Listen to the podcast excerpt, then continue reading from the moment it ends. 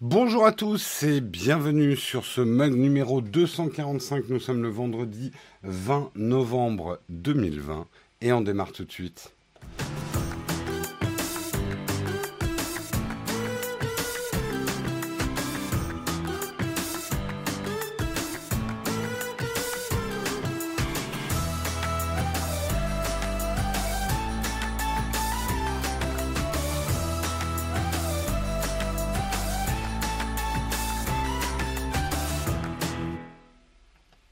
Bonjour à tous, j'espère que vous allez bien en ce vendredi matin, que vous avez bien dormi, que la semaine a été bonne. On va terminer la semaine en beauté avec un petit mug.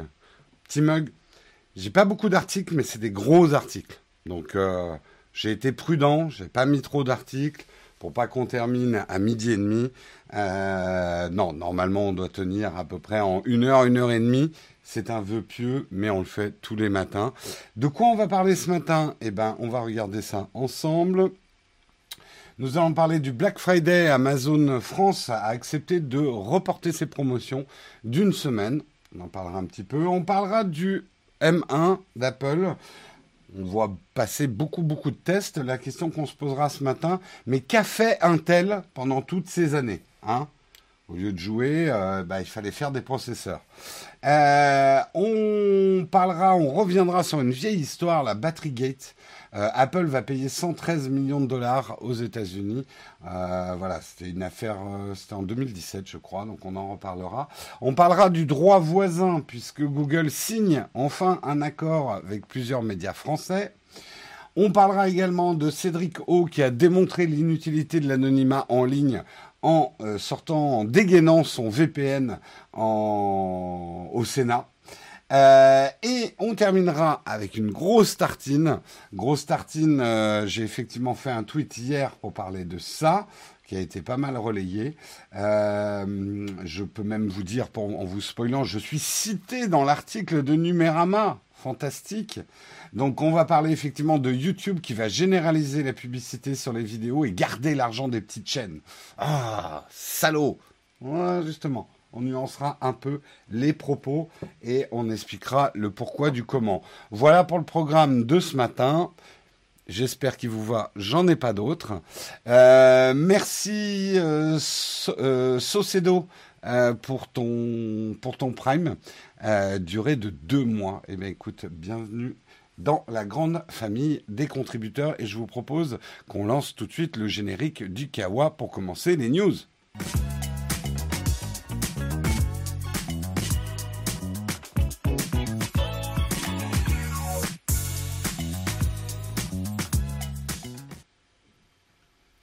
Et on commence, on va parler effectivement du Black Friday. On a parlé d'Amazon. J'ai l'impression que ça fait trois semaines qu'on parle d'Amazon.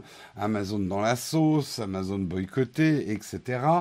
Euh, on avait dit, c'était la semaine dernière, qu'Amazon, a priori, n'allait pas retarder son Black Friday qui devait le problème maintenant, c'est que le Black Friday, c'est comme Noël. Ça commence euh, trois semaines avant, ça termine trois semaines après.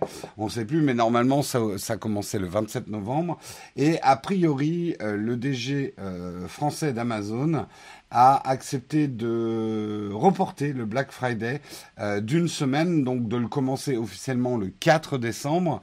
Mais, mais parce qu'il y a un mais, si le gouvernement réouvre bien les boutiques, pour le 4 décembre. En gros, ça laisse quelques jours au gouvernement. Si le gouvernement ne réouvre pas euh, les boutiques, Amazon déclenchera peut-être son Black Friday avant. Euh, donc, voilà, Amazon ne se la joue pas complètement, genre on n'écoute personne, on fait ce qu'on veut. Euh, ils veulent bien, effectivement. Je pense pas qu'Amazon ait un quelconque intérêt dans l'absolu à ce que euh, à piquer des parts de marché aux boutiques. De toute façon, c'est déjà fait.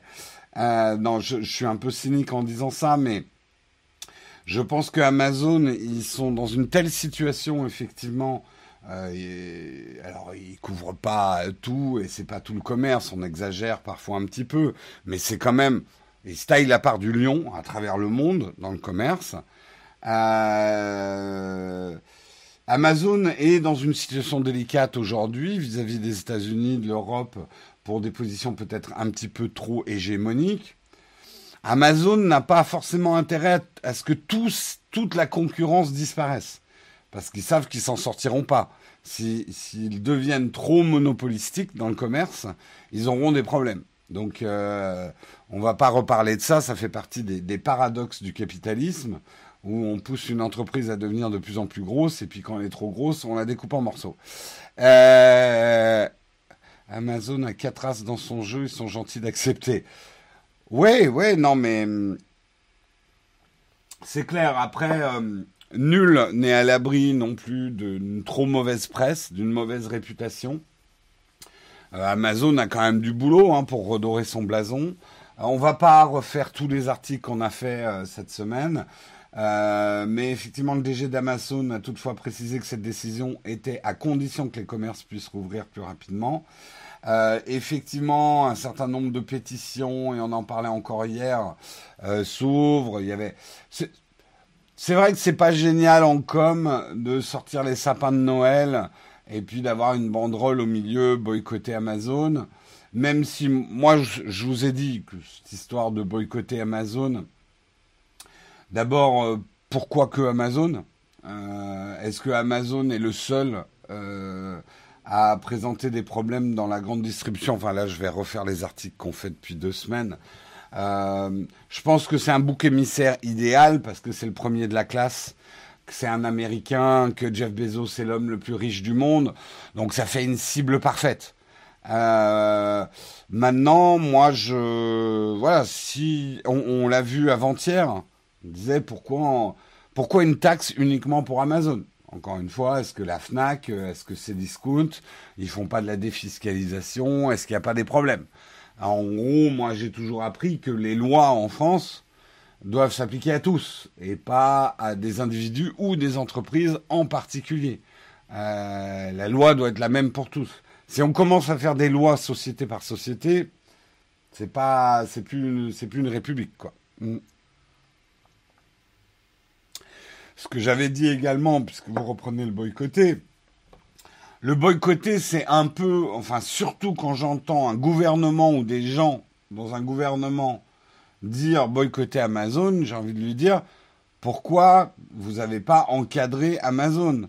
Euh, Pourquoi maintenant il faut passer par euh, la stigmatisation et la culpabilisation du consommateur en lui demandant de boycotter? C'est un aveu d'incompétence. Euh, désolé, mais Cdiscount et la FNAC payent leurs impôts. Je dis pas qu'ils payent pas leurs impôts. Mais est-ce que, et je dis pas qu'ils le font de manière illégale, est-ce qu'ils n'ont pas également euh, de l'optimisation fiscale? Est-ce que, j'en sais rien. Alors peut-être que toi, tu as les dossiers, moi je les ai pas. Je ne connais pas le montage fiscal euh, ni de la FNAC, ni de Cdiscount, ni d'autres distributeurs. Je sais juste, pour avoir bossé dans la distribution, et je donnerai pas de nom parce que je risquerais des problèmes, que des grandes enseignes françaises pratiquent euh, avec joie et bonheur euh, des systèmes de sandwich irlandais et, euh, et d'optimisation fiscale à tout va. Donc ça m'étonnerait qu'Amazon soit le seul à faire de l'optimisation fiscale. Euh,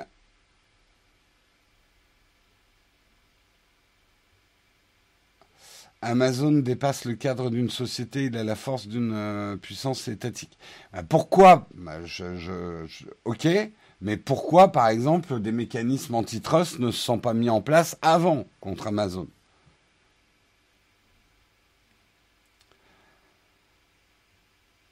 Oui, oui, Amazon paye aussi ses impôts. Simplement, ce qu'on dit, c'est qu'ils n'en payent pas assez par rapport au chiffre d'affaires qu'ils font en France parce que les lois européennes permettent une, optimisation fiscale qu'on peut juger immorale. Hein. On ne va pas revenir là-dessus. Ce qui est légal n'est pas forcément moral, euh, et vice-versa. Euh, Amazon paye ses, impôts, mais pas assez euh, par rapport au chiffre d'affaires qu'il génère réellement dans le pays. Les grands groupes font de l'optimisation fiscale et c'est normal on pourra en discuter, euh, puisque les actionnaires leur demandent. Les actionnaires ne demandent pas littéralement faites de l'optimisation fiscale. Les, actionnaires demandent des résultats de plus en plus performants. Et effectivement, l'ensemble des entreprises, n'importe quelle entreprise, et c'est de la bonne gestion d'entreprise, à mon avis, va chercher pas forcément à payer le moins d'impôts possible, mais à payer euh, de manière optimisée ses impôts. Puisqu'une bonne manière, effectivement, euh, d'augmenter ses revenus en tant qu'entreprise, et c'est le propre d'une entreprise d'essayer d'augmenter ses revenus, bah, c'est d'essayer de dépenser moins. Voilà. Euh, on est là, on est dans de la logique de bon sens. Après, on pourrait parler pendant très très longtemps de les entreprises sont-elles morales?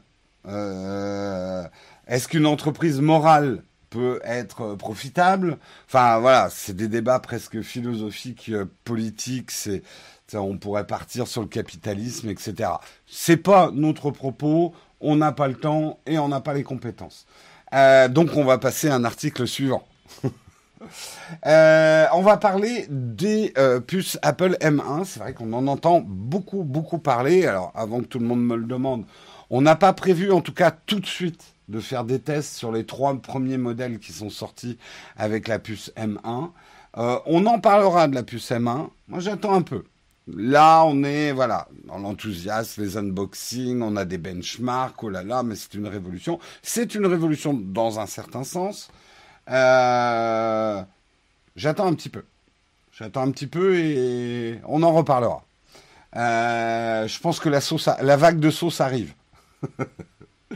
Euh, ce qu'on peut se demander déjà aujourd'hui, c'est et c'est vrai que c'est surprenant. Nous, enfin la plupart des générations qui regardent le mug, on a toujours connu Intel et d'autres fondeurs. Voilà, il y avait les fabricants de puces, puis il y avait les fabricants d'ordinateurs qui achetaient les puces, fabricants d'ordinateurs. Comment ça se fait qu'un tel se prenne finalement ce, dépassement par Apple dans les performances, dans la, consommation, etc. Quels sont, quels sont finalement pourquoi un tel se retrouve dans cette position aujourd'hui? Euh, On sait effectivement, on le voit aujourd'hui dans les benchmarks, que euh, le nouveau processeur d'Apple pour sa gamme Mac euh, bat sans conteste les, puces Intel qui équipaient jusqu'alors les machines Mac. Euh, en, test, de performance et aussi de consommation d'énergie. on peut dire effectivement, comme le dit l'article de ZDNet, la nouvelle puce M1 d'Apple est une puce perturbatrice. Après tout, c'est un produit de première génération qui met une claque à une grande entreprise qui ne fait quasiment que de la fabrication de puces, donc Intel.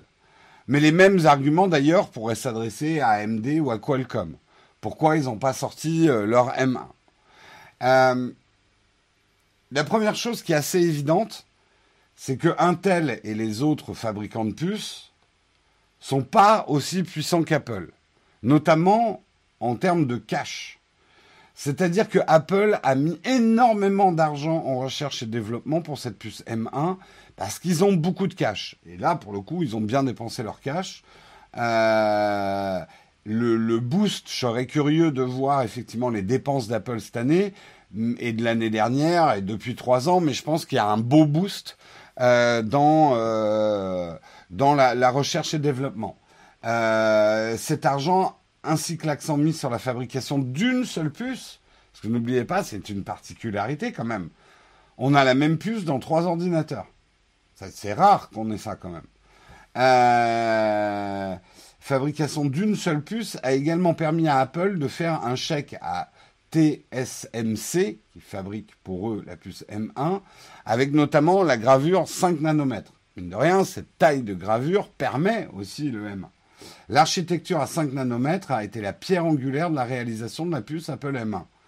Euh, en parlant de, TSMC, l'entreprise entretient une relation étroite avec Apple depuis que Samsung a été écarté de la fabrication de puces de l'iPhone en 2014 avec la puce A8 de l'iPhone 6.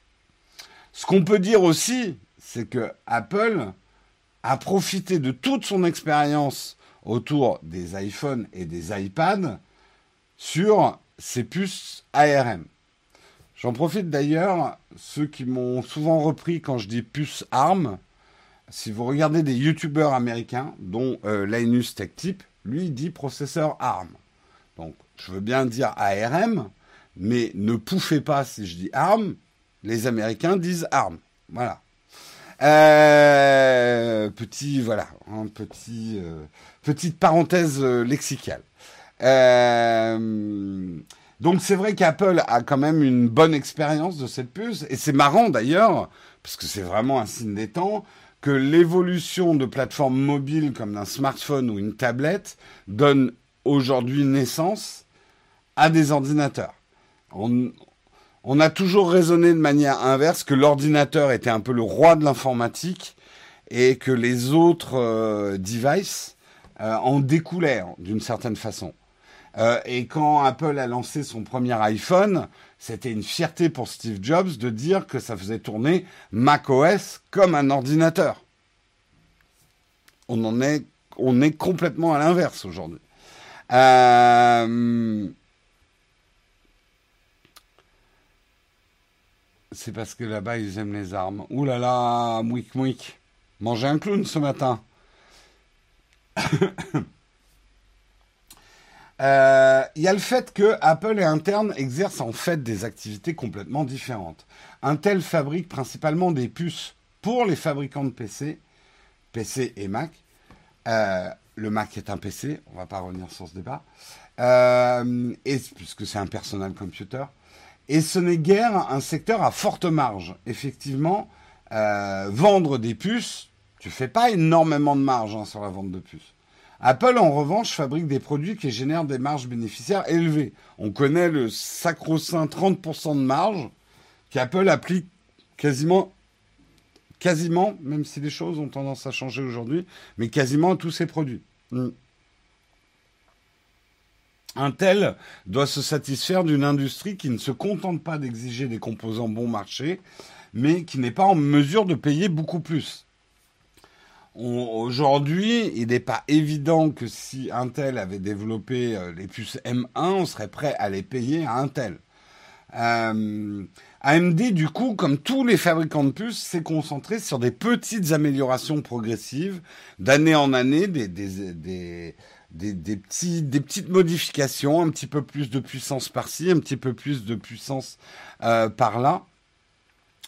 Euh, dépenses d'investissement, tu veux dire en recherche-développement Parce que moi, ce qui m'intéresse, c'est pas les dépenses d'investissement, c'est euh, les dépenses en recherche et développement d'Intel et d'Apple. Euh, et effectivement, euh, du coup, ça a créé beaucoup de friction entre Intel et Mac. En gros, Intel n'allait pas assez vite sur ses puces et ne proposait pas des modifications suffisamment importantes pour Apple. Et ça fait plusieurs années qu'on sent qu'il y a une friction. Apple en a marre d'être obligé d'utiliser des puces Intel parce qu'il les trouve en retard en fait. Euh, Intel a tout, tout inventé. Mais c'est pas forcément parce que tu as inventé que tu dois gagner. Hein. Ça, on aimerait bien dans un monde juste euh, de dessin animé, mais l'inventeur n'est pas toujours celui qui bénéficie. Hein. Euh, il y a l'histoire de la dette technique, hein, tu as tout à fait raison, cardinal de Richelieu. Euh, effectivement, beaucoup de choses sont passées entre les deux sociétés depuis que les Macs sont passés aux puces Intel. Un changement aussi important, complexe et coûteux euh, ne se fait ne va pas se faire sur le devant de la scène médiatique. Effectivement, on n'était pas derrière les portes, mais ça devait gueuler un petit peu entre Mac et Intel. C'est une évidence aujourd'hui, Intel, bah, pour l'instant, il continue à vendre des puces. Apple n'a pas euh, euh, fait tabula rasa de toute sa gamme. On peut encore acheter des Macs avec des puces Intel, mais c'est clairement le, champ du signe. Euh, Apple part sur une nouvelle, voie et ne rachètera pas des, des puces à Apple. En fait, si on veut vraiment répondre à la question qu'est-ce qu'Intel a fait toutes ces années, eh ben ils ont fabriqué des puces pour une industrie qui est principalement sensible au prix et où de minuscules améliorations progressives ont suffi à rendre tout le monde content et heureux. L'industrie achetait le nouveau processeur Intel où il y avait des petites modifications. Euh, que ce soit d'ailleurs euh, les utilisateurs finaux qui achetaient eux-mêmes leur puce Intel ou euh, les assembleurs, les fabricants, Intel n'aurait pas pu fabriquer un circuit intégré comme l'Apple M1. C'est juste, c'est pas qu'Intel n'aurait pas pu fabriquer un, circuit intégré comme l'Apple M1, c'est aussi parce que nous n'aurions pas été prêts à payer le prix. Alors qu'on l'est beaucoup plus prêt à payer le prix dans les, euh, les Mac. Parce que l'acheteur type de Mac, dans l'absolu, le processeur, il s'en fout. C'est pas ça qu'il achète quand il achète un Mac. Euh, tous les youtubeurs qui ont flambé vers leur Mac Pro à 15, 15 000 euros en sueur. C'est pas faux, c'est pas faux, effectivement. Moi, c'est pour ça que j'attends un petit peu, parce que pour l'instant, je trouve que la gamme M1, elle est spectaculaire, dans un certain sens, mais il n'y a pas que le processeur dans un ordinateur, et euh, j'attends plutôt la puce M2. Là, on verra si on change certains Mac ici. Euh,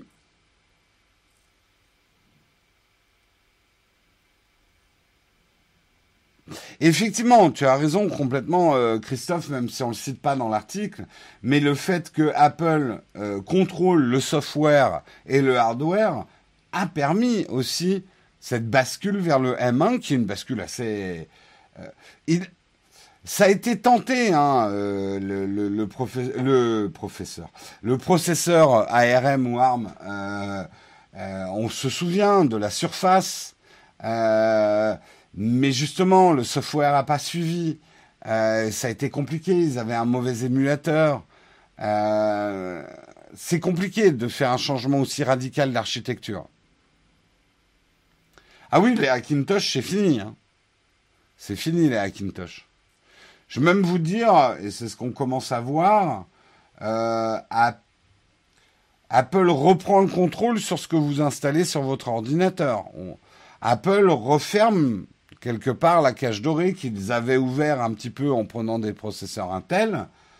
Euh, maintenant, euh, ils vous laissent plus trop sortir. Ça sera plus difficile de faire certaines ruses.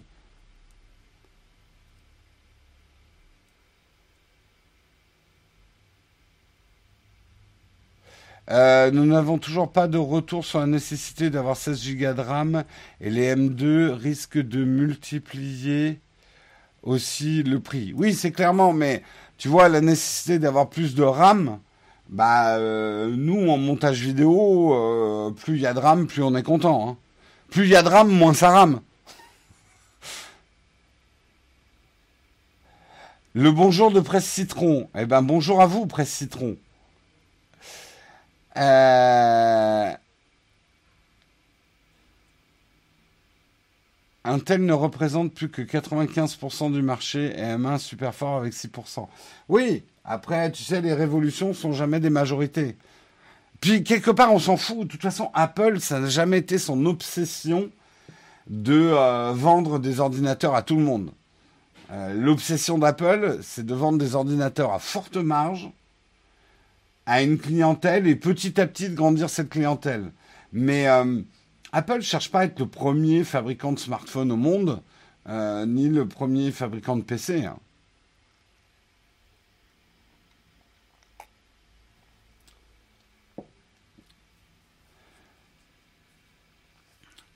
Ah, bien, évidemment, oui. L'utilisation, ça on est d'accord, l'utilisation de la RAM euh, avec le M1 n'a rien à voir avec l'utilisation de la RAM sur Intel. Et globalement, on aura besoin de moins. Et on le sait très bien. Chaque année, on vous dit dans les iPhones, il y a moins de RAM que dans les Android parce que la manière dont euh, iOS euh, fonctionne avec ses processeurs et tout ça demande beaucoup moins de RAM pour des performances équivalentes, voire supérieures euh, à Android. Et tout ça est permis parce que Apple, finalement, ils ont une tâche simplifiée. Euh, ils ont un OS à sortir pour un seul type de smartphone, et c'est eux qui le fabriquent. C'est facile quelque part ce que fait Apple. Euh, c'est beaucoup plus difficile ce que fait Android, ce que fait Intel, ce que fait Microsoft, de construire des OS, des puces euh, de faire des, des, voilà, des OS ou des puces qui vont s'adapter à beaucoup plus de machines différentes, en fait.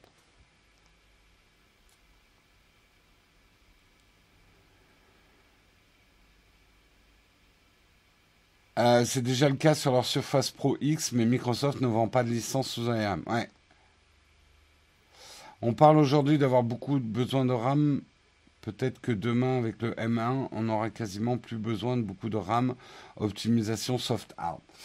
Je demande à voir, j'avoue que je ne suis pas un spécialiste. Moi, je sais que euh, pour euh, du Photoshop professionnel, du montage vidéo, plus on a de RAM, euh, ben mieux c'est. Plus ça tourne vite, quoi.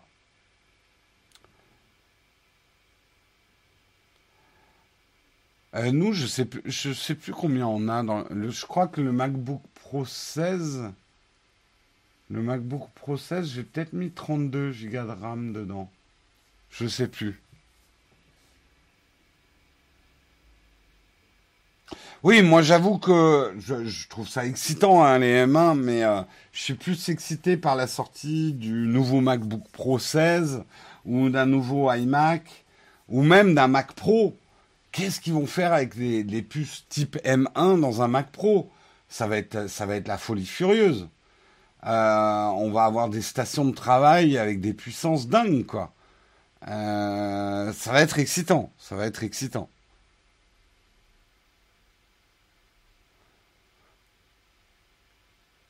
Quelques spécialistes disaient qu'avec les nouveaux SSD super rapides, la quantité de RAM nécessaire devrait diminuer. C'est pas faux, en tout cas en montage vidéo.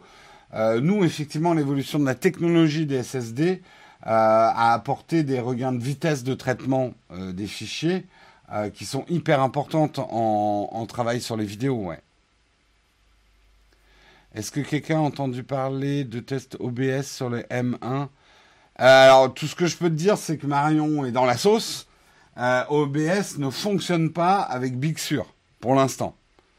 En tout cas, euh, mercredi, ça marchait pas, OBS. Donc, faites très attention si, comme moi, vous utilisez OBS régulièrement. Moi, pour l'instant, je suis même pas passé sur Big Sur. Hein, je veux pas. Hein. Et d'ailleurs, on a passé un des ordi d'ici sur Big Sur et on a des problèmes avec Final Cut Pro faut pas se presser. Et moi, je vous le dis, alors certains me disent, mais non, j'ai envie de me l'acheter quand même. Mais vas-y, achète-le. Moi, je te dis juste un truc, fais ce que tu veux avec. Je me rue pas sur les M1. Ils sont excitants, c'est chouette, je lis des articles, je regarde des tests, c'est cool. Je me rue pas dessus. Je sais que beaucoup disent, oui, mais c'est pas vraiment une première génération, ça marche, machin. Je, fais peut-être mon, mon vieux con, mais euh, Là, on est dans l'excitation des unboxings et euh, des benchmarks. On entend certains dire ouais c'est cool, mais enfin les logiciels que j'utilise ça marche pas super bien. Là, j'ai des problèmes. On verra. Euh... Big Sur est payant Non, non, Big Sur n'est pas payant. Bien sûr que ça dépend de l'utilisation qu'on a. Moi, euh, quand je vous dis que je suis pas excité parce que l'utilisation des Macs qu'on a, nous, à 99%, les Macs, on les utilise avec Final Cut Pro. Voilà. On fait du montage vidéo. Et le montage vidéo, c'est quelque chose, il faut un OS, il faut une plateforme informatique euh, d'une stabilité d'un lac calme au petit matin, quoi. Euh, c'est le montage vidéo, c'est très gourmand et très sensible euh, au bon fonctionnement de l'ordinateur. donc on se presse pas généralement à changer nos machines.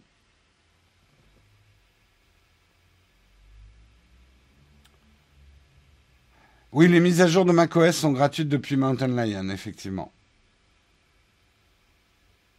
Non, justement, les benchmarks aujourd'hui sont impressionnants pour le M1 en monocore, on est d'accord. En multicore, pour l'instant, on va dire les vieux Macs ou Intel euh, sont mieux en multicore. Et nous, par exemple, en montage vidéo, c'est le multicore qui nous importe. Hein.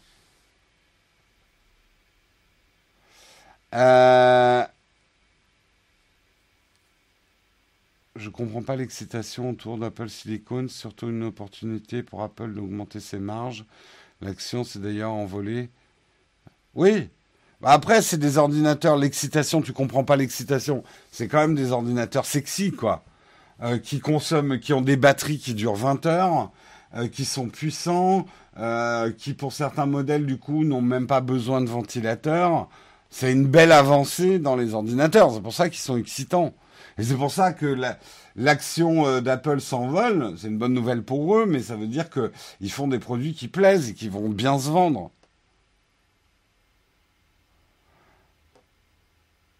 Euh, quand je vois les performances Mac, je me demande ce qu'Intel a fait pendant ces dernières années. Bah, on vient d'en parler. Euh, on, est toujours dans l'article. On va peut-être passer parce que là, il est quand même 8h30. C'est pour ça que j'avais pas prévu trop d'articles ce matin parce que je savais qu'on allait passer du temps sur certains. On va parler, on va le traiter assez rapidement, mais vous vous souvenez du Battery Gate, là où on avait beaucoup accusé Apple d'obsolescence programmée? Moi, je vous l'avais dit, à cette époque-là, je trouvais que c'était un mauvais procès qu'on faisait à Apple, parce que je le dis, et traitez-moi d'Apple fanboy, je m'en contrefous. Euh, mais pour moi, Apple est une des marques qui fait le moins l'obsolescence programmée. Par contre, par contre, entendez-moi bien, Apple est une merde en termes de communication. Le problème du battery gate n'était pas qui, qui faisait des batteries qui euh, qui euh, dévissaient euh, juste pour que vous achetiez un nouvel iPhone. Le truc, c'est qu'ils ont informé personne qu'ils avaient mis un programme qui ralentissait votre OS pour justement épargner votre batterie le plus longtemps possible. Apple, il l'a fait, genre, t'occupe de rien, t'inquiète, je sais ce que je fais. Et les gens, du coup, ont dit, mais what the fuck? Pourquoi mon, mon iPhone, il est de moins en moins rapide? Et du coup, bah, ça a fait un bad buzz ça a fait un bad buzz et les gens ont rapidement extrapolé que Apple bridait euh, ses iPhones pour nous obliger à acheter un nouvel iPhone. Alors qu'au contraire, l'intention d'Apple était bridage des iPhones pour que la batterie dure plus longtemps. Euh, et d'ailleurs, les procès qui sont toujours en cours hein, depuis 2017 euh, contre Apple finalement était plus sur ce manque de transparence d'Apple que sur un problème avec les batteries. Euh, tout ça avait obligé effectivement Apple à s'excuser sur son manque de transparence et à mettre en place un, un, programme à coût réduit euh, de modification, de changement de batterie. On pensait que l'histoire était terminée, mais c'était oublier les latences de la justice. Euh, qui fait que des affaires de 2007 sont jugées aujourd'hui et on apprend effectivement que Apple euh, a lâché combien? 110, 113 millions de dollars aux États-Unis afin de mettre fin, donc c'est un arrangement, euh, afin de mettre fin à des poursuites engagées par des coalitions d'États américains. Apple se serait aussi engagé à fournir des informations véridiques sur la gestion de l'alimentation qui provoque le bridage de certains iPhones sur le site web et sur des notes de mise à jour. Euh, actuellement, Apple informe déjà les utilisateurs maintenant euh, au sujet de ce bridage qui a eu lieu lorsque la batterie est endommagée. Il est de même possible de désactiver la fonction malgré les risques que ça peut avoir.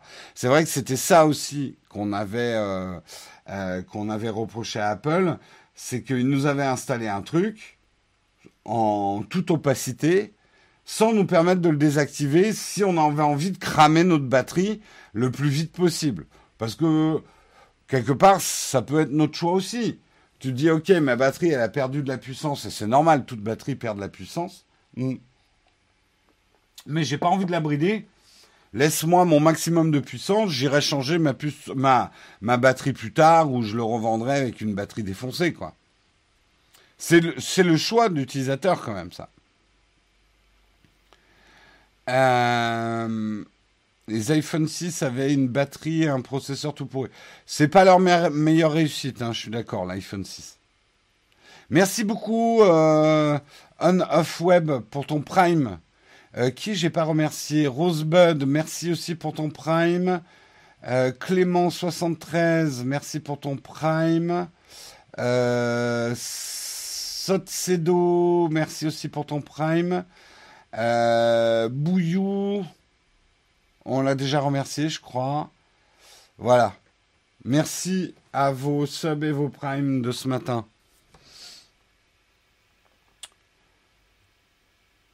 Euh, peut-être même ma femme l'a toujours, cet iPhone 6 c'est toujours voyant. Oui, oui, moi c'est celui qui a mon père aussi, euh, ça va. Euh, mon père a eu des problèmes de batterie et ça, faites-y gaffe, si mon père est un grand sportif et surtout il fait beaucoup de montagnes. Et il a tellement infligé de changements de température assez violents à son iPhone que sa batterie s'est usée très très vite. Donc effectivement, hein, les batteries, aujourd'hui, la technologie des batteries font que c'est quand même super sensible au changement de température. Euh, il faisait de l'obsolescence, on n'aurait pas des produits Apple qui tournent aussi bien. Voilà, moi je veux bien entendre les gens qui disent ouais mais Apple ils font de l'obsolescence programmée. Trouvez-moi. Voilà. J'ai pas les chiffres, mais c'est mon intuition, mais je me trompe peut-être. S'il y a des chiffres. Combien il y a bah, on va faire le sondage. On va faire le sondage. Euh, je vais le faire tout de suite. Euh, on va faire tout de suite un sondage. Hop. Alors, euh, vous utilisez un smartphone qui a plus de 4 ans d'ancienneté. C'est un iPhone ou c'est un Android? Ok. Je commence le sondage. Donc je ne sais pas si j'ai bien posé la question à un institut de sondage, je me dirais mais non, c'est mal posé. Donc si vous utilisez un smartphone qui a plus de 4 ans, donc retrouvez votre facture. Vous utilisez un smartphone qui a plus de 4 ans. Ce que je demande, c'est est-ce que ce smartphone est un iPhone ou un Android? C'est donc c'est une euh, voilà le sondage, on va le laisser courir. C'est une info euh, très euh, à prendre. voilà le c'est dans un, échantillon de du chat de notre émission. Donc c'est pas représentatif. S7 Edge. Les téléphones à clapet, tu mets où? Bah, tu peux mettre dans Android, ouais. S'il est sous Android.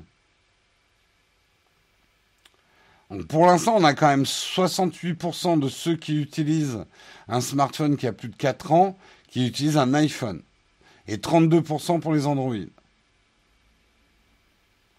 Donc voilà, c'est l'iPhone euh, sur ce petit sondage express. Tout ça pour dire vous, pouvez être anti-Apple, mais quand même, après, regardez les chiffres. Sur le marché de la revente d'occasion, ça se revend encore très bien des iPhones qui ont 4, 5, voire 6 ans d'ancienneté. C'est beaucoup plus rare de trouver des Android qui ont cet âge-là.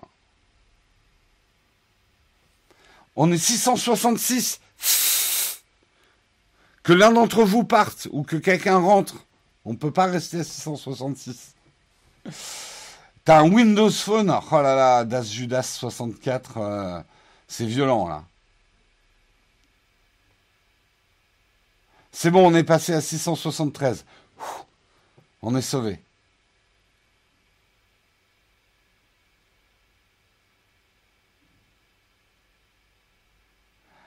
Euh, c'est parce que nos appareils Android, on les laisse pas dans la boîte, donc ils sont usés à la revente. Est-ce que tu crois que les iPhones, les gens qui achètent des iPhones les laissent dans la boîte? Quand tu sais qu'aujourd'hui, par exemple, les iPhones sont très loin d'être les smartphones les plus utilisés au monde. Les parts de marché, je ne sais plus où on en est en 2020, mais Apple n'est pas majoritaire, loin de là. Et pourtant, c'est l'appareil photo le plus utilisé au monde. Les gens qui achètent des iPhones, au contraire, les utilisent beaucoup, beaucoup, leur, euh, leur smartphone. Et qu'au contraire, il y a une tranche de gens qui en ont rien à foutre des smartphones, qui achètent un Android, qui achètent, qui, qui n'installent jamais une app supplémentaire, qui prennent très peu de photos, mais qui achètent un Android parce que c'est les moins chers des smartphones.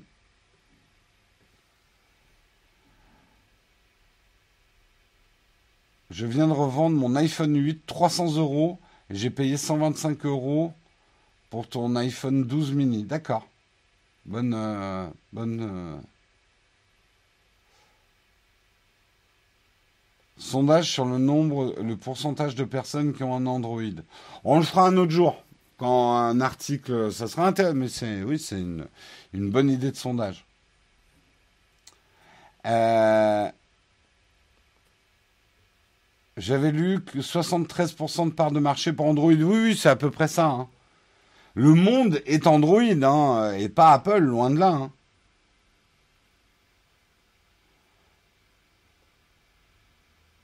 Euh, fais attention, des fois sur le long terme, c'est plus cher que de l'acheter plein pot. Bah, moi, c'est ce que je dis toujours quand vous faites les vierges effarouchés à dire ah, les iPhones, c'est trop cher. Oui, mais tu vas le revendre avec un Argus beaucoup plus haut. Donc tout dépend quel type d'acheteur t'es. Mais si tu es un acheteur qui revend du matériel, euh, et des calculs sont faits hein, aujourd'hui sur combien on paye par jour son iPhone, euh, son smartphone. Aujourd'hui, Apple n'est pas un choix euh, complètement connard euh, d'un point de vue même financier. Si tu calcules le prix de revente que tu peux espérer de ton iPhone. Donc, le problème des iPhones avec leur prix assez haut, c'est que le ticket d'entrée est cher. Il faut pouvoir sortir cet argent.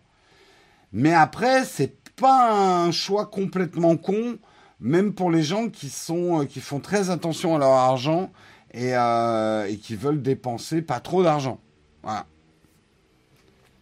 Les iPhones sont fragiles.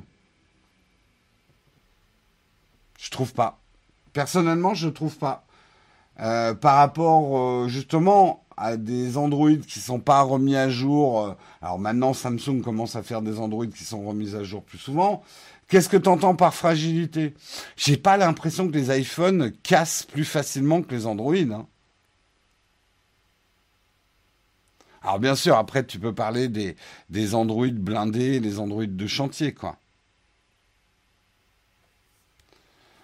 Euh,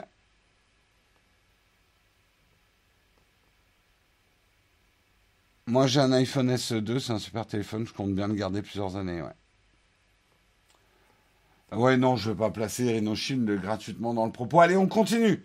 On continue, on continue. Je voulais pas passer de temps sur cet article, mais décidément, on traîne ce matin.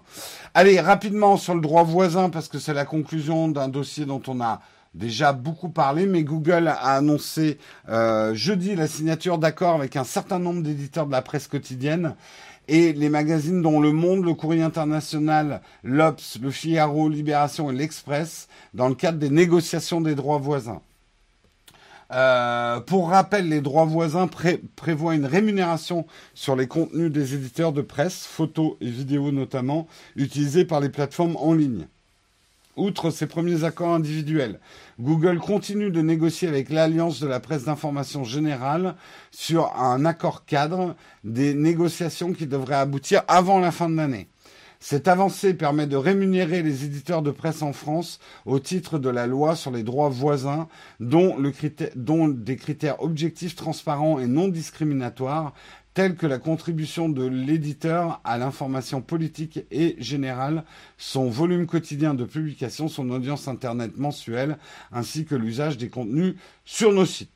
C'est une bonne nouvelle, ils sont arrivés à une négociation, l'important c'est que tout le monde soit content. Donc on est content pour eux et moi je suis content d'avoir traité l'article rapidement. On va terminer en parlant de Cédric O qui, en ce moment, au Sénat, il y a beaucoup de discussions, effectivement, sur comment euh, rendre Internet plus sûr, euh, moins, notamment sur tout ce qui est euh, les contenus haineux. On sait que c'est un gros problème, hein, les contenus haineux maintenant sur Internet. Et certains défendent beaucoup l'idée, je sais que certains d'ailleurs dans la chatroom défendent beaucoup l'idée que une des raisons du contenu haineux, c'est que les gens peuvent se cacher derrière des pseudos et sont anonymes sur Internet. Donc une des solutions pour limiter, voire supprimer le contenu haineux, c'est que on demande aux gens de s'identifier euh, sur Internet, de présenter une carte d'identité, d'assumer leur vraie identité avant d'insulter qui que ce soit ou de balancer du contenu haineux. Ça paraît une solution logique, mais ce que Cédric O a fait hier en pleine séance du Sénat, et d'ailleurs on a la, on a la petite vidéo, euh, c'est qu'il a montré qu'avec un simple VPN, euh, bah, il se loguait en Allemagne, euh, et du coup, il contournait, voilà, que c'était inapplicable de dire en France, on est obligé de déclarer son identité sur Internet, puisque aujourd'hui, effectivement, Internet ne peut pas, euh, ne peut pas se, euh, ne peut pas se limiter aux frontières des, pays. Euh, Internet est mondial. On peut aujourd'hui avec un, VPN tout à fait dire que sa connexion n'a pas lieu en France, quoi. Mm. Donc c'est intéressant. ça n'apporte pas de solution, mais ça montre les limites effectivement du système. Euh, c'est bien, moi je trouve que c'est bien que euh, les gens qui sont euh, en politique, au pouvoir, réfléchissent. Le contenu haineux, il faut l'endiguer, il faut le limiter. Et moi le premier, quand j'ai quelqu'un dans les commentaires qui m'insulte ou qui balance une vanne ou qui s'en prend à moi, j'ai envie de lui dire, est-ce que tu me dirais, mais même à la limite ceux qui sont violents envers moi, bon, c'est une chose.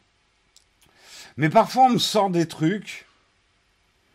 Chaque fois, j'ai envie de répondre, mec, si, si tu étais en face de moi, à portée de mon bras, sans aucune menace, hein, mais à portée, si tu étais à portée de mon bras, est-ce que tu me dirais la même chose à ma face, quoi?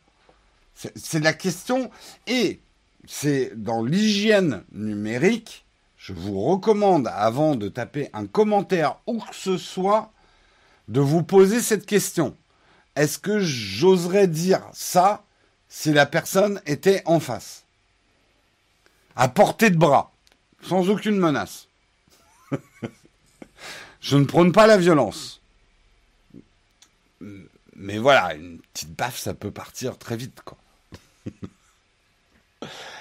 Euh, et même, si vous vous croyez blanc comme neige, moi, parfois, il y a des choses que j'ai mises sur Twitter, notamment, euh, même il n'y a pas si longtemps, eh ben, je me suis pas bien appliqué cette règle. J'ai peut-être dit des choses que j'aurais pas osé dire si la personne à qui je m'adressais ou que je critiquais ou dont je me moquais était en face de moi.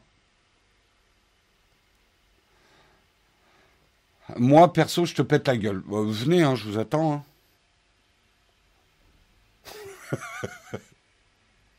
La haï mandale.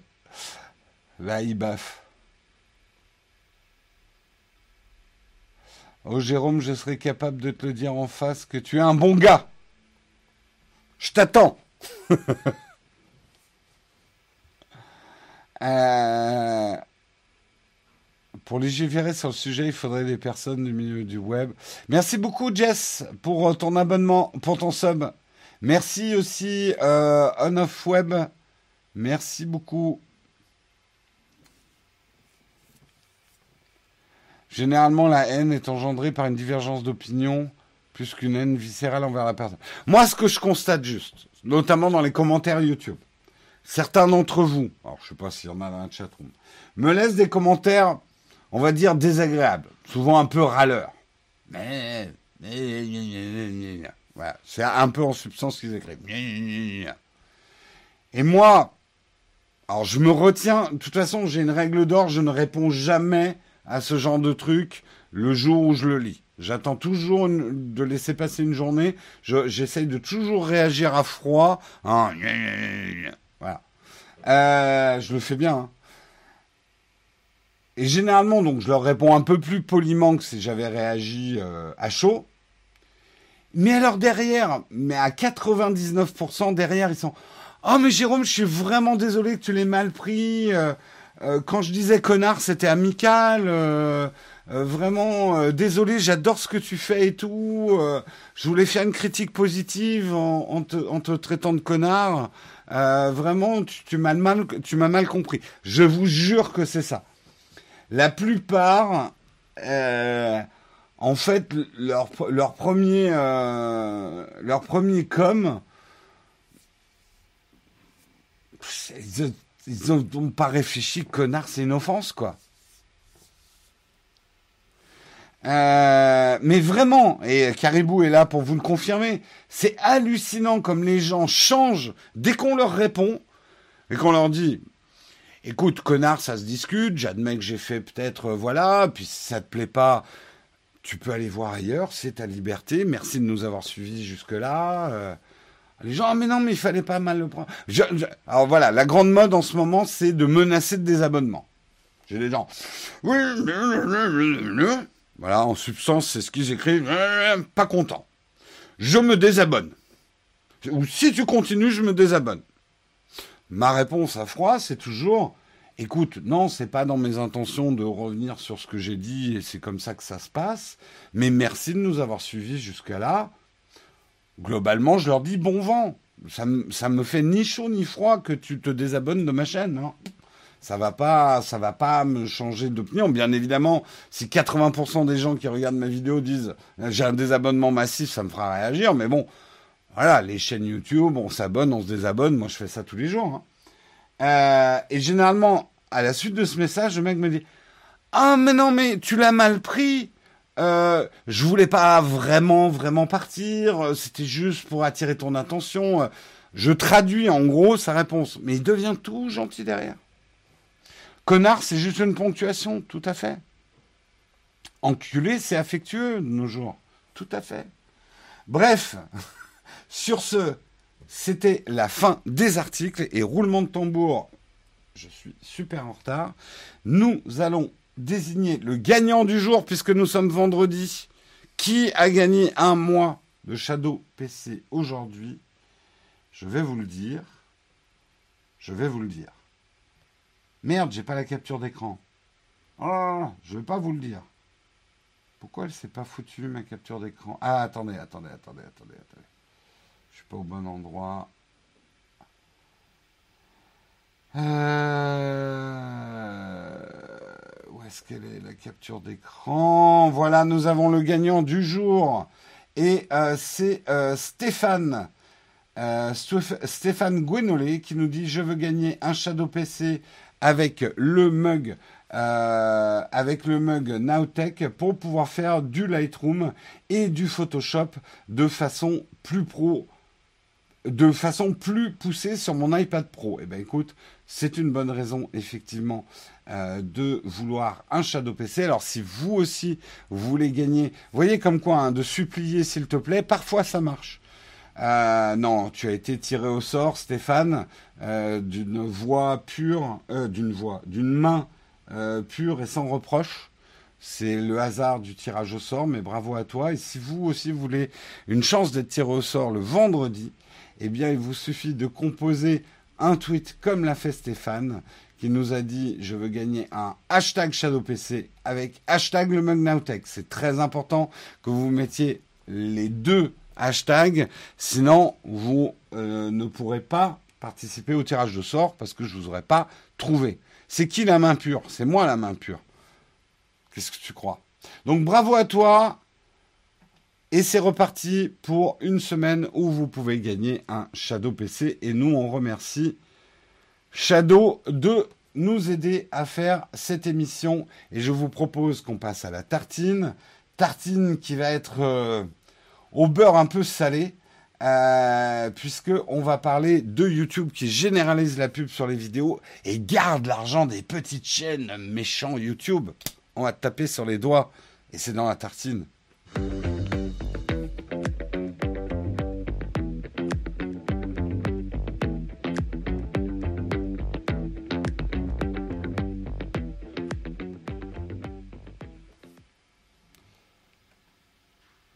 On va parler effectivement du news. Euh, j'en ai parlé sur Twitter hier, tweet qui a été euh, pas mal relayé.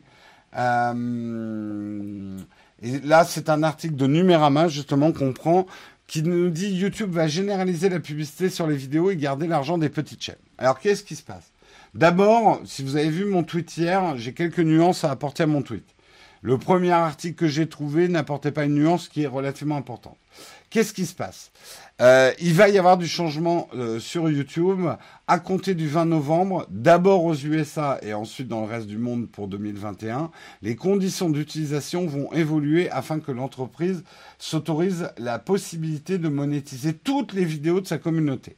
La nouvelle mention stipule que, en signant cet accord, vous accordez à YouTube le droit de monétiser votre contenu sur le service Et cette monétisation peut inclure l'affichage de publicité sur ou dans le contenu, ou encore la facturation d'un droit d'accès aux utilisateurs, YouTube Premium. Le présent contrat ne vous donne en aucun, droit, aucun cas droit à un paiement. Attention, ne surréagissez pas tout de suite. Cela va concerner surtout les petites chaînes, mais pas que. En fait, vous ne le savez pas si vous n'avez pas une chaîne euh, YouTube. Pour faire simple, il y a deux statuts. Bon, il y en a trois en fait, voire quatre. Mais pour faire simple, il y a deux statuts quand vous êtes un créateur de contenu sur YouTube. Vous êtes soit YPP, soit vous l'êtes pas. YPP, c'est le programme partenaire YouTube. Donc en gros, soit vous êtes partenaire, soit vous n'êtes pas partenaire. Pour devenir partenaire, en tout cas pour pouvoir postuler à devenir partenaire, parce que ce n'est pas accordé automatiquement, il faut faire la demande. Il faut avoir un nombre minimal d'abonnés, qui est de 1000 abonnés, et un minimum également d'heures de visionnage. Il faut que vous ayez 4000 heures sur la dernière année. Pas comme j'ai entendu sur Twitter des gens dire il faut, il faut 40 000 heures de vues par mois. Non. Hmm. C'est 4 000 heures sur la dernière année. Donc ça, c'est les conditions euh, pour une petite chaîne pour pouvoir souscrire au programme partenaire YouTube. Le programme partenaire YouTube, c'est là où vous pouvez obtenir 55% euh, des revenus publicitaires des publicités qui sont passées devant vos vidéos. Le revenu sharing chez, euh, chez Google, c'est 45% pour Google, 55% pour vous. Mais tant que vous n'avez pas, tant que vous n'êtes pas partenaire, vous ne pouvez pas recevoir d'argent de la part de YouTube. Dans les faits, jusqu'ici, qu'est-ce qui se passait? Toute personne qui n'était pas partenaire n'avait jamais de publicité sur ces programmes.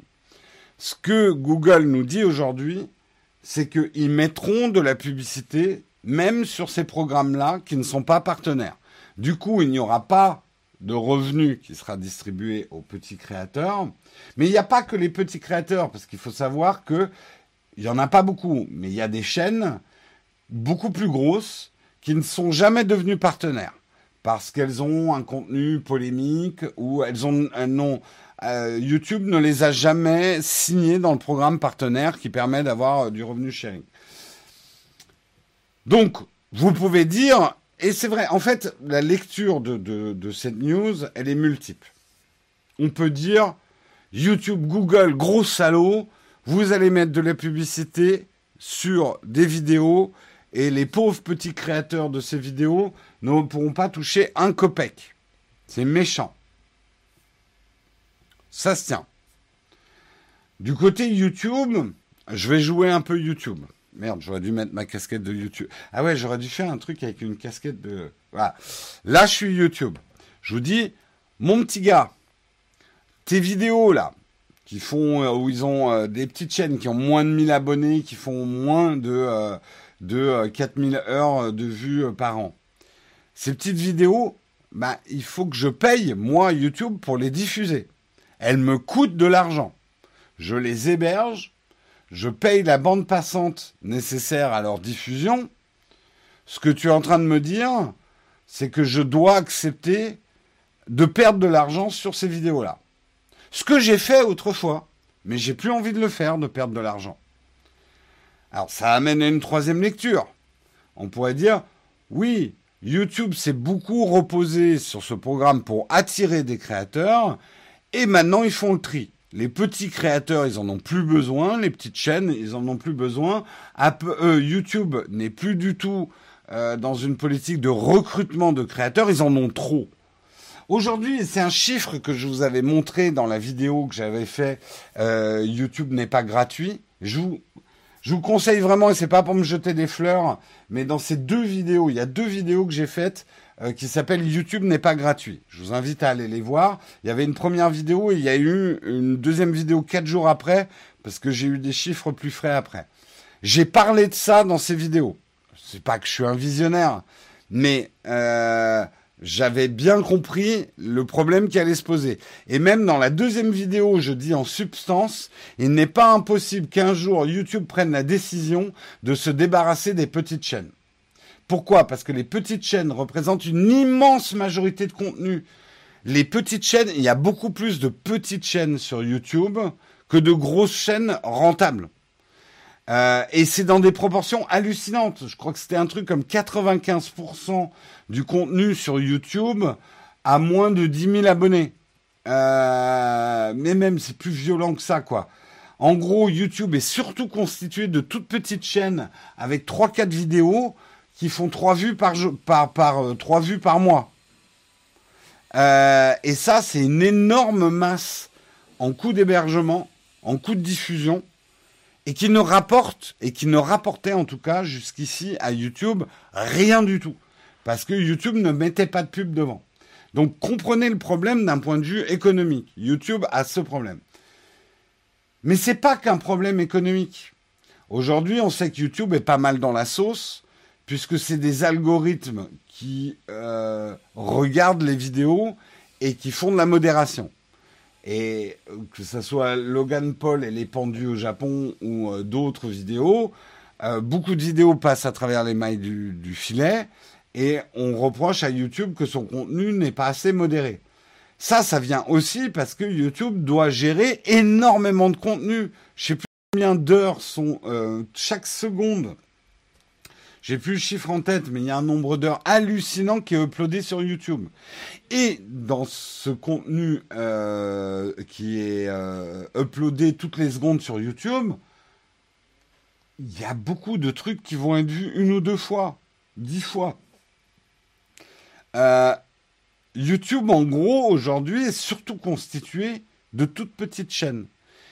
Et pour eux, c'est un coût énorme. Je vous invite vraiment à aller regarder ma vidéo euh, euh, YouTube n'est pas gratuit, euh, où je, vous parle notamment du truc qu'on oublie toujours sur YouTube, c'est que YouTube coûte très très cher. La diffusion de toutes ces vidéos coûte extrêmement cher. YouTube n'est devenu rentable qu'en 2015. Vous vous rendez compte? Rentable, c'est-à-dire de rentrer autant d'argent qu'ils en dépensaient. Et aujourd'hui, YouTube n'est absolument pas une machine à cash parce que YouTube coûte très cher. Et ce qu'on peut y voir, effectivement, et là, allons jusqu'au bout de l'analyse, aujourd'hui, YouTube, probablement euh, parce qu'il y a la pression de l'actionnariat Alphabet qui dit, il y en a marre quand même que YouTube dépense autant d'argent pour un contenu qui n'est quasiment jamais regardé. C'est-à-dire les toutes petites chaînes qui ont 10 vues sur leurs vidéos euh, mais toutes cumulées, elles représentent une masse énorme de dépenses. Et donc, ce que fait YouTube en prenant cette décision, c'est d'abord de se garder le droit de mettre de la pub sur du contenu qui est très peu regardé, pour au moins essayer d'amortir euh, les frais de, diffusion de ce contenu. Mais effectivement, et soyons euh, honnêtes jusqu'au bout, YouTube veut faire disparaître les toutes petites chaînes de YouTube. YouTube est en situation hégémonique aujourd'hui, euh, n'a pas besoin qu'il y ait plus de créateurs de contenu qu'il n'y en a. En tout cas, ils n'ont pas besoin de gens qui viennent juste poser des vidéos sur YouTube sans jamais espérer ni vouloir devenir une chaîne euh, qui euh, commence à dégager un petit peu d'argent. Voilà.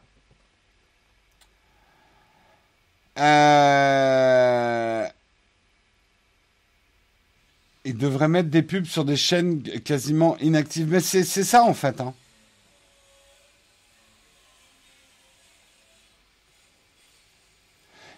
Je vais te dire honnêtement, Flonchon Musique, soyons après honnêtes 5 minutes. Ayons de l'honnêteté intellectuelle. Si tu sors deux vidéos par semaine, tu vas pas, et, que ton contenu plaît, hein, je te dis pas de sortir deux vidéos caca euh, toutes les semaines. Mais si tu sors deux vidéos par semaine, ça veut dire que tu donnes vraiment pour ta chaîne. Tu vas pas rester en dessous des 1000 abonnés pendant longtemps. Hein. Peut-être que la première année va être dure, mais... Euh,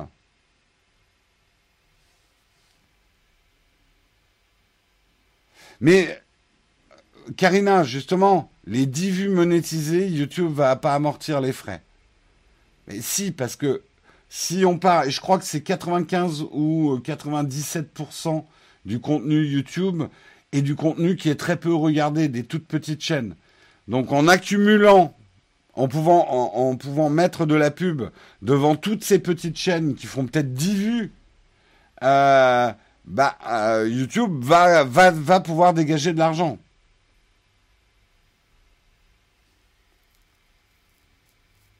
Attention, alors on me dit what the cut. Je vous parle du YouTube d'aujourd'hui aussi. Je parle pas du YouTube euh, de, euh, je sais plus quand il avait commencé Antoine Daniel what the cut. C'était 2010 ou quelque chose comme ça. Les choses ont bien changé hein, en 10 ans. Hein. Une chaîne de 1000 abonnés en 2010, c'était, oh, c'était pas une grosse chaîne, mais euh, C'est donc la disparition de ces petites chaînes. Oui, et je le dis, et je pense, alors je vais être cynique jusqu'au bout, YouTube doit faire ça. Euh, aujourd'hui, c'est un coût énorme pour lui, ces petites chaînes, et quelque part, ne leur sert à rien. Je suis complètement cynique. Hein. Je suis pas en train de dire que c'est une bonne chose, parce qu'effectivement, il y a des pépites dans ces petits créateurs. Mais aujourd'hui, ce que veut, ce que veut, que, ce que YouTube veut des petits créateurs, c'est que les gens qui se mettent et qui démarrent sur YouTube soient motivés pour que leur chaîne dépasse les 1000 abonnés et euh, les 4000 vues par an. 4000 vues par an, c'est pas beaucoup. Hein.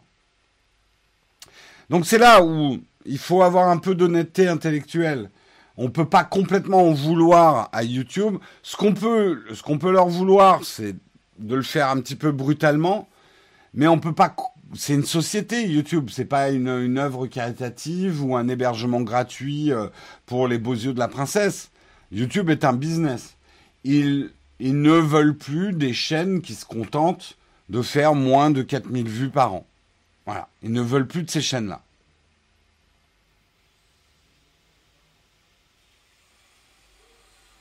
Euh, mais attention, mélangez pas tout. Ça ne veut pas dire qu'on ne pourra plus avoir de petites chaînes sur YouTube. Mais les petites chaînes, soit elles acceptent effectivement, bah, je toucherai jamais d'argent et voilà. Euh, elles peuvent rester. Euh, YouTube ne les chasse pas.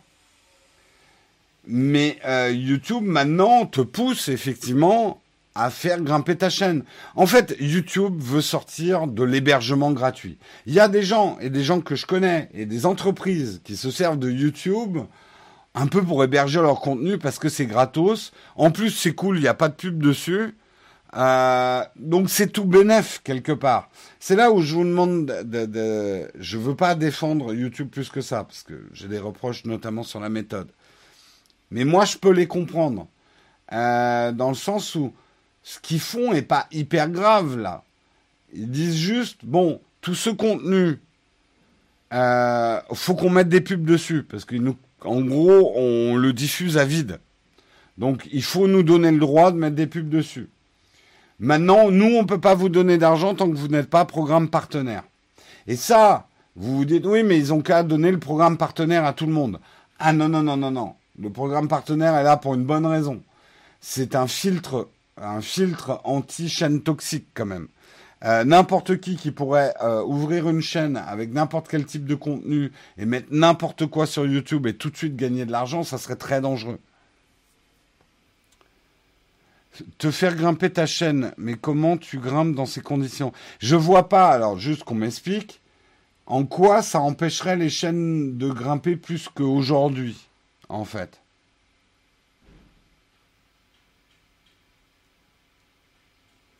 Je, je crois que là, vous vous trompez de, de problème. Euh, la qualité plus que la quantité. Oui, mais il y a un moment. Enfin, après, je vais être tout à fait honnête avec vous. Si vous faites une chaîne YouTube et que vous avez moins de 4000 vues par an, il y a un problème. Après, je sais, vous allez me dire, oui, mais j'ai le droit. Euh, j'ai envie de faire des vidéos, je m'en fous que les gens regardent. Ce que vous dit juste YouTube, c'est que, ok, vous le faites, mais pas chez nous. Voilà. C'est tout ce que dit YouTube, en fait. Euh, que nous dit Karina? Quand on voit certaines chaînes à succès, c'est pas toujours un bon filtre.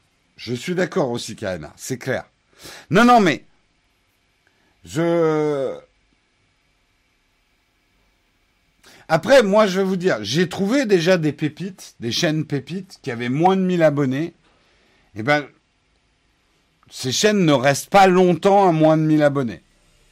Je veux dire, la pépite inconnue qui, depuis 4 ans, est restée à moins de 1000 abonnés et que personne ne connaît, mais c'est euh, euh, c'est de l'or. Trouvez-moi des exemples. Je veux bien, mais donnez-moi des exemples. Euh, il y a deux critères pour devenir YouTube partenaire. Il faut plus de 1000 abonnés, il faut plus de 4000 heures vues par an.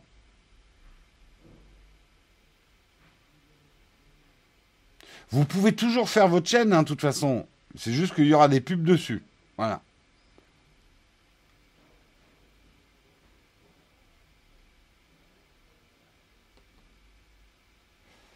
En fait, ce qu'il faut comprendre, c'est que cette permission de YouTube à tout le monde de faire une chaîne qui n'aurait pas de pub devant et sans exigence, c'est le YouTube de 2005, quand YouTube voulait pousser les gens à faire des vidéos pour trouver les pépites et pousser les chaînes. Aujourd'hui, c'est clair qu'ils n'ont plus besoin de recruter des nouvelles chaînes. Mais rien ne vous empêche de faire une chaîne dans ces conditions. Hein. Il n'y a pas une interdiction d'avoir une chaîne de moins de 1000 abonnés. Là, vous, vous déportez le débat. Hein.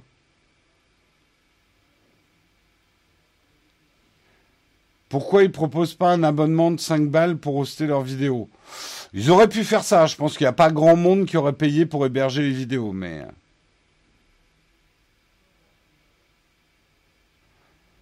Non, euh, c'est une erreur de ta part, Eloane. Il n'y a pas de pub actuellement devant les vidéos euh, de, de chaînes. Attention, c'est pas une question de peu de vues. Il n'y a pas de vidéo, il n'y a pas de pub devant les vidéos de chaînes qui ne sont pas YouTube partenaires. Alors, voilà, c'est l'erreur que j'ai fait hier. Tu fais bien de poser la question, Fabrice. L'erreur que j'ai fait hier, j'ai cru que la règle s'appliquait, et là, ça aurait été plus grave. Euh, j'ai cru que la règle s'appliquait aussi aux grosses chaînes qui décidaient de, de ne pas monétiser leur contenu. Ce que j'avais compris hier, et à tort, c'est que la règle s'appliquait aussi si un créateur décochait la case je ne veux pas de publicité devant mon contenu, que YouTube s'arrogeait le droit de quand même mettre de la publicité. Après que le mec veuille pas son argent, c'est son problème, mais nous YouTube, ça va nous coûter cher de diffuser, mec. Donc on met de la pub devant. A priori, on a eu la confirmation et je remercie Sylvain Lepoutre qui a posé la question directement à YouTube France. A priori, c'est faux un créateur qui est partenaire de YouTube peut tout à fait décider de ne pas monétiser euh, ses vidéos, de décocher la case je veux des publicités devant mes vidéos. Il a toujours le droit de le faire et euh, YouTube ne va pas mettre de la publicité si tu as décoché la case. Cela étant dit, et c'est un débat d'ailleurs entre Sylvain et moi, je pense que vu euh, comme les choses évoluent, de décocher la case de monétisation, je suis pas certain que YouTube mette beaucoup ton contenu en avant s'il n'y a pas de publicité devant. Pourquoi? Toujours sur le même raisonnement. Diffuser du contenu coûte de l'argent à YouTube. Mettez-vous ça dans le crâne. Hein. Tant que vous n'avez pas compris ça, vous ne pouvez pas comprendre de quoi on parle. Diffuser une vidéo coûte de l'argent à YouTube.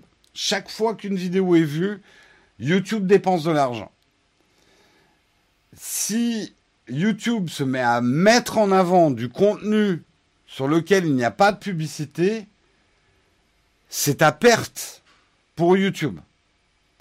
Donc, je ne vois pas vraiment l'algo YouTube. Alors, YouTube dit que ça conditionne pas l'algo. Je suis pas sûr. Voilà.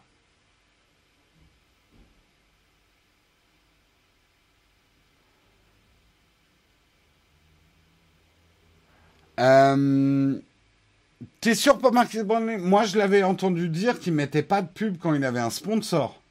C'est ce qu'on fait d'ailleurs nous. Mais euh, s'il n'a pas de sponsor, il met de la pub, hein, je crois. Hein.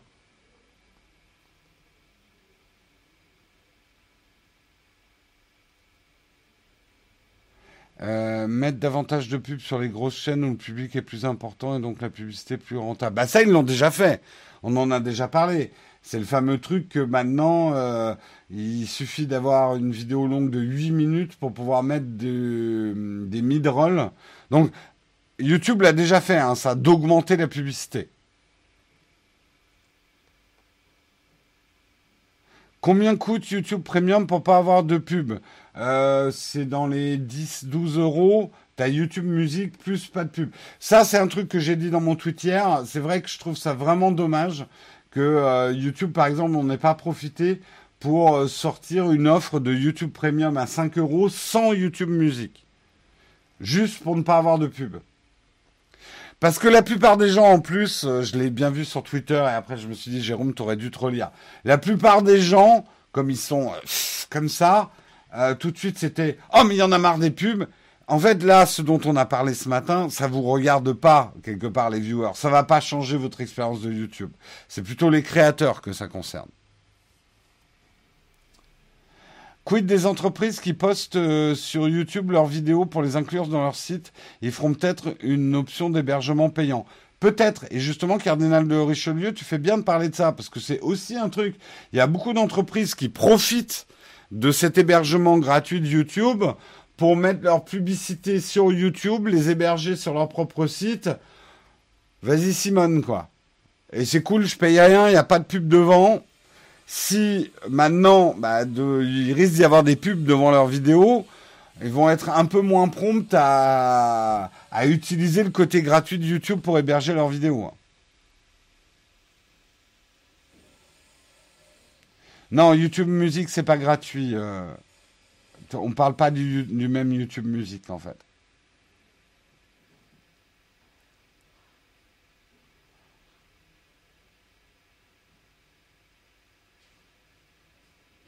Bientôt, il faudra payer partout sur Internet avec des abonnements pour tout et n'importe quoi.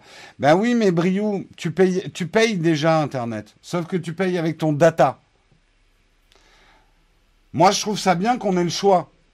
Euh, et moi, j'aimerais qu'il y ait ça pour tous les services. Je suis très content que YouTube me permette d'enlever les pubs si je paye. Et puis si j'ai pas envie de payer, ben j'ai des pubs. il y a un moment, faut accepter. Je sais, tout le monde va me ressortir son adblock. Je sais, vous êtes des petits malins, vous utilisez adblock, c'est bien. Je vous dis, vous êtes des petits malins, sauf si vous payez votre adblock. Parce que là, vous donnez de l'argent à des gens chelous qui se font de l'argent sur le contenu des autres. Donc vous entretenez un système qui est toxique. On va pas partir sur les adblocks, ça va partir dans les, dans les graviers. Mais voilà, vous connaissez mon opinion sur les adblocks. Euh, méfiez-vous d'où, à qui profite le crime entre guillemets.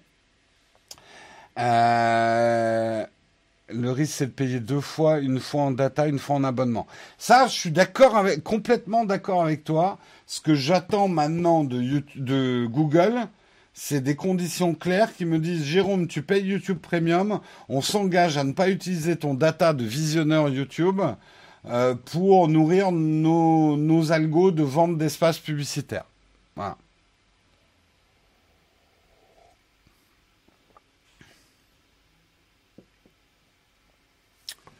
Euh, est-ce qu'ils vont mettre des pubs dans des vidéos courtes, genre moins de 5 minutes? Bah déjà, ils ont diminué à 8 minutes. Mais oui, d'une manière générale, oui, Internet devient payant. Et c'est tant mieux parce qu'il l'a toujours été. Simplement, on vous a menti. Internet n'a jamais été gratuit, en fait.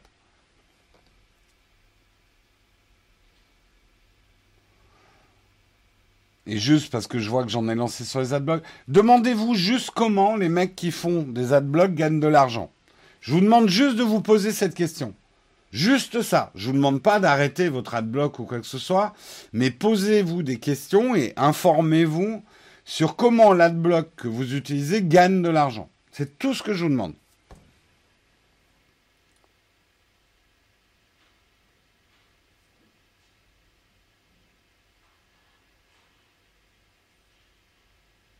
Oui, moi j'utilise YouTube Premium depuis longtemps et j'en suis ravi. Vu que je suis un gros consommateur de YouTube, j'ai aucun problème. En plus, j'utilise YouTube Music euh, comme, euh, comme système pour écouter de la musique. Donc moi, je suis ravi de YouTube Premium, hein, personnellement.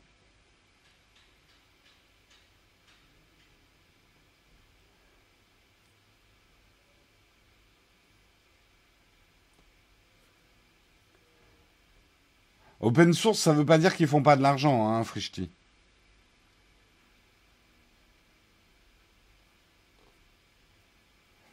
Euh, Brave, tu en penses quoi? On sort un peu du sujet là, Akito. Bon, écoutez, il est 9h20. Si on veut faire euh, des facs, on va devoir passer aux facs. Euh, mais je trouve que le, que le sujet ça coûte cher YouTube Premium. Moi, c'est pour ça que je dis que j'aimerais vraiment que YouTube sorte un YouTube Premium, aller à 3, 5 euros par mois, sans YouTube Music. Parce que la plupart des gens n'ont rien à foutre de YouTube Music. Euh, payer, payer, payer, on peut pas continuer comme ça. Bah, arrête Internet. Euh, les choses sont pas gratuites. les choses peuvent pas être gratuites. C'est impossible, le monde ne marche pas comme ça.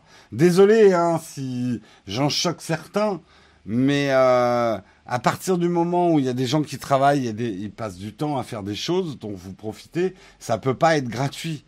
Après, t'es pas obligé de payer. Personne ne t'oblige à regarder des vidéos. Euh, voilà.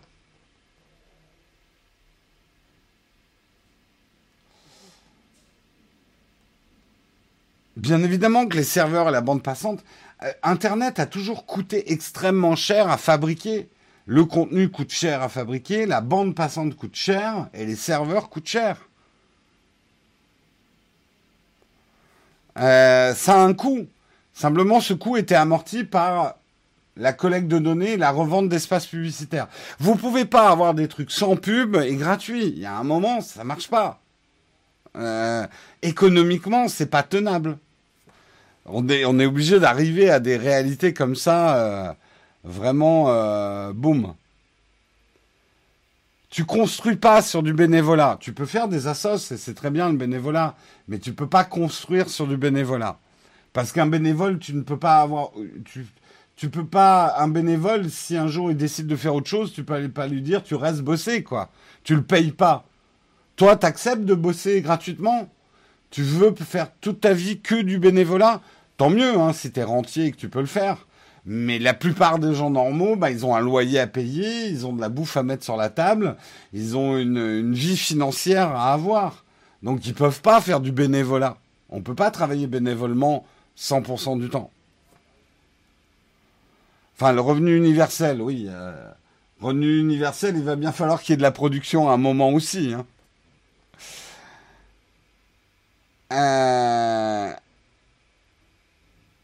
mais c'est un mensonge qu'on vous fait depuis 30 ans de l'Internet gratuit. C'est un mensonge. Mais non, le peer-to-peer, c'est pas gratuit. Putain, mais vous croyez qu'ils font pas d'argent, les gens qui font du peer-to-peer? Réfléchissez toujours. On m'offre un service. Comment ils font de l'argent? Il existe, mais allez, on va dire peut-être 0,1% il y a des services sur Internet qui sont complètement bénévoles, qui ne gagnent pas de l'argent. Oui, je sais, ça existe.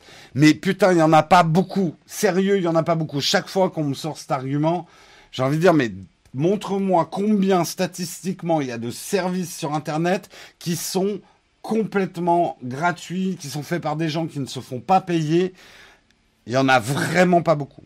Donc à partir de là, demandez-vous toujours comment les gens font de l'argent.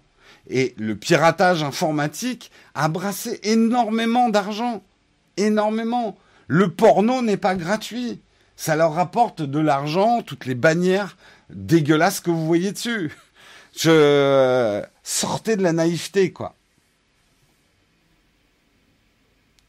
Mais l'open source ne veut pas dire gratuit.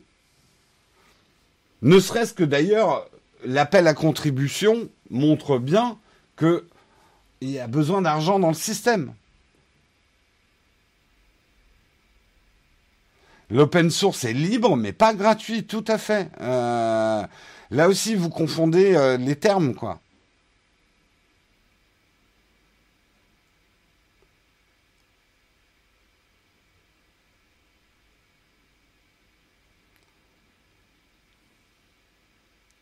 Euh, T'es pas des bénévoles, Jérôme? Non, je suis pas bénévole. Je fais ça pour la thune, ce qui est certainement la plus grosse erreur que j'ai jamais faite de ma vie. Bon, allez. Il nous reste 5 minutes. Est-ce qu'on fait un... Je pense que... Ouais, allez, on lance quand même le cornfac. Je vais prendre 2-3 questions, puis il va falloir qu'on arrête. Allez, je lance le cornfac. Je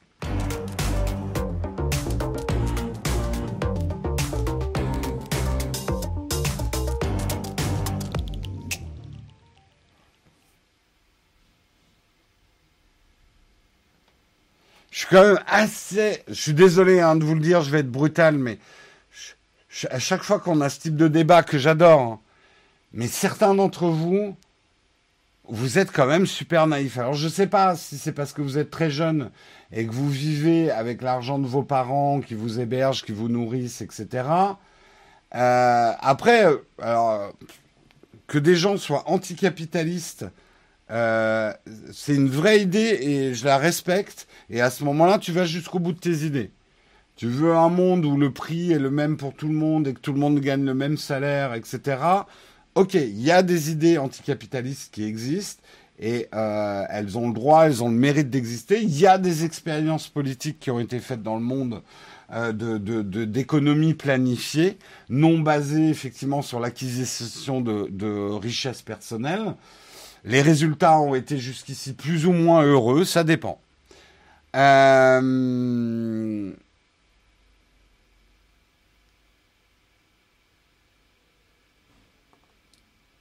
quel moniteur a moins de 500 euros pour la PS5 Je ne saurais pas te répondre, mais peut-être que quelqu'un peut te dire euh, dans le chat s'il y a un moniteur bien pour la PS5.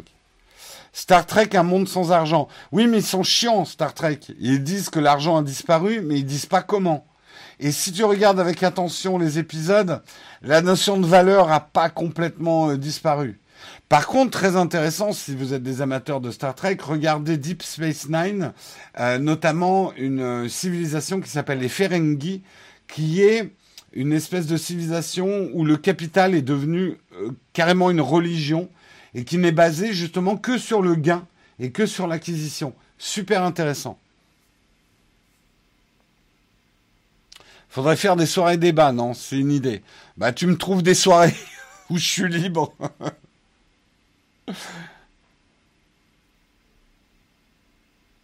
Est-il possible d'utiliser l'Apple Pencil de l'iPad Pro sur Shadow?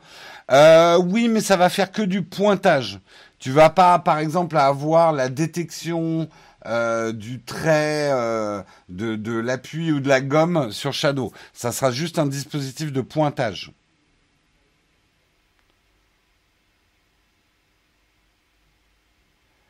Euh, si, si, ils disent comment, mais c'est que la fédération, c'est que ça a disparu, la plupart des autres civilisations ont encore des valeurs. Ouais, ils, vont un peu vite en explication sur la disparition de l'argent. Hein. Si tu crées une offre d'hébergement sans pub et gratuit, il faudra payer la bande passante des serveurs, passer du temps pour maintenir le tout. Bah oui. Oui.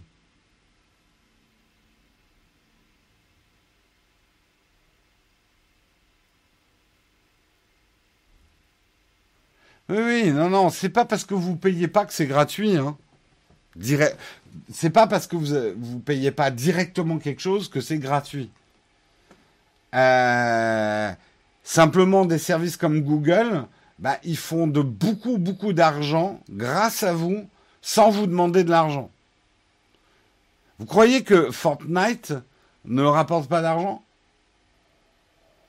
Et pourtant, vous n'avez pas à payer pour jouer. Et aujourd'hui, c'est le jeu vidéo le plus profitable au monde. Posez-vous toutes ces questions, comprendre comment tout ça fonctionne. Est-ce que j'ai un abonnement presse en ligne? Non, mais je suis à deux doigts de m'abonner au courrier international.